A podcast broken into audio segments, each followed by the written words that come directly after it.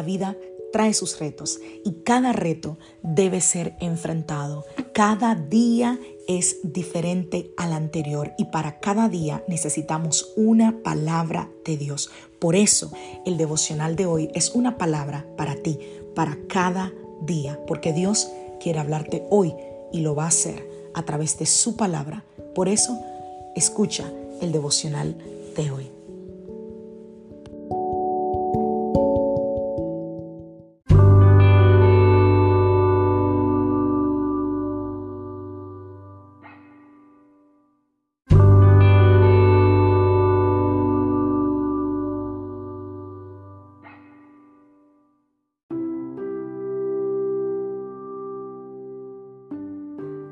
Hola, soy la pastora Alicia Lotrijo y te doy la bienvenida a mi podcast donde vas a escuchar una palabra de Dios para cada día de la semana. Es el devocional de hoy. Es una manera de comenzar tu día lleno de la palabra de Dios y con, una, con un mensaje que sé que te va a edificar. Dios te bendiga. Aquí el devocional de hoy.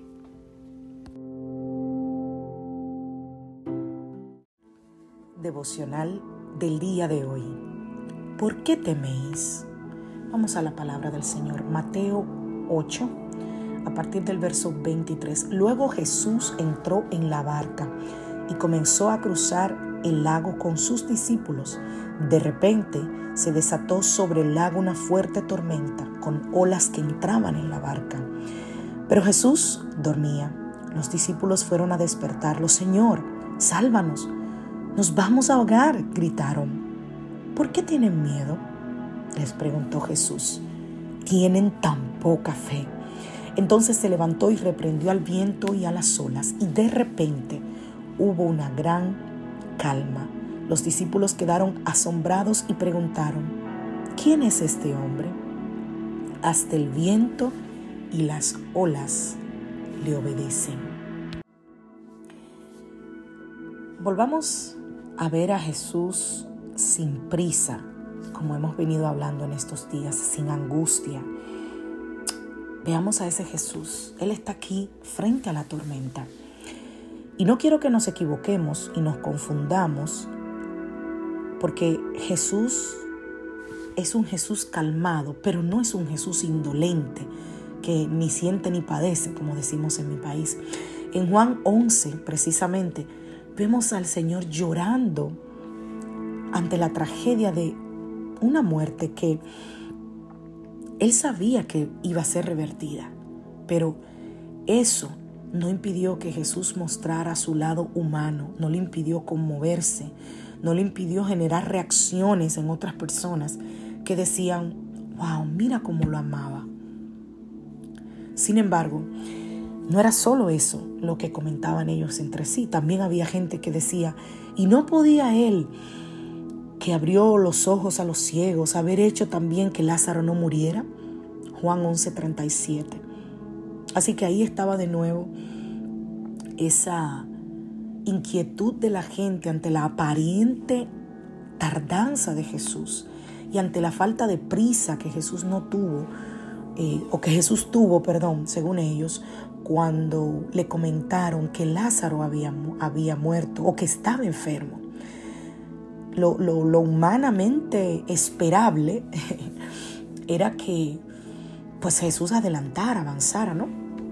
Pero si escuchaste el devocional la semana pasada, sabrás que la historia dice que no, que simplemente se quedó en ese lugar mucho más tiempo, aún sabiendo que su amigo Lázaro estaba enfermo de muerte. Y aquí vemos lo mismo en la barca. No podía Jesús impedir que la tormenta se levantara o que cualquiera de las cosas eh, que, suceden en el mar, que podían desestabilizar la barca, sucedieran. Claro que lo podía hacer. La cuestión no es si él puede, la cuestión es si es conveniente. Y esa variación es lo que cambia todo. Entonces y ahora también. ¿Por qué? Porque los planes de Dios trascienden los nuestros. Nosotros solo, solo podemos apelar a sus palabras, a su carácter, a su promesa en los momentos de confusión, sobre esa, esa falta, entre comillas, de intervención de Dios. ¿Por qué? Porque nuestros pensamientos no son sus pensamientos. Jeremías 29:11, porque yo sé los pensamientos que tengo acerca de vosotros, dice Jehová, pensamientos de paz y no de mal, para darnos el fin que esperamos.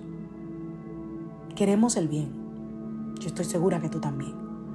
Pero lo que nosotros imaginamos que es bueno, no siempre es lo que Dios imagina bueno, porque lo que nosotros creemos que es bueno es algo inmediato, es algo de ahora, es algo limitado, muchas veces temporal, pero su bien, o sea, el bien de Dios, es un bien de carácter profundo, que aunque para ti llegue con cierto retardo, es un bien profundo, tiene solidez y tiene la capacidad de transformación cuando el bien de Dios nos alcanza.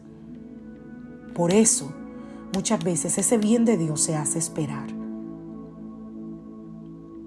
Para que no tengamos esos tiempos en que, en que estamos fluctuando. No, no, no, no, no, no, no. Dios no tarda, no tiene incumplimientos. Él es soberano y Él ama. si algo he aprendido de Dios es que Él ama manifestarse de manera sorpresiva y de manera maravillosa para nosotros que al fin del día somos la obra de su acción completada. En su intervención, nuestra circunstancia es solo el escenario y nosotros no somos los protagonistas. Aunque alguien esté decepcionado por oír eso, no, no, no. El centro de atención es su voluntad, es su gloria y su propósito que son perfectos. Y tú y yo no lo vemos. Tú y yo no lo conocemos. Pero tanto en esa tormenta que hoy te agobia, que se calma perfectamente con su voz, como en una a la que se permite arrasar, Dios está obrando, aunque de distintas maneras. Descansar en su propósito de bien no es sencillo. Sí, sé que estabas esperando que te dijera es sencillo, es fácil, pero no, no lo es. Pero hay algo que nunca cambia. Si Jesús está en tu barca, no tienes por qué temer. Solo asegúrate de que Jesús esté en tu barca.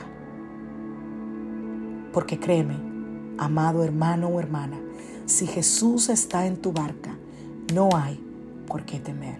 Si hay temor, necesitas evaluar, necesitas verificar.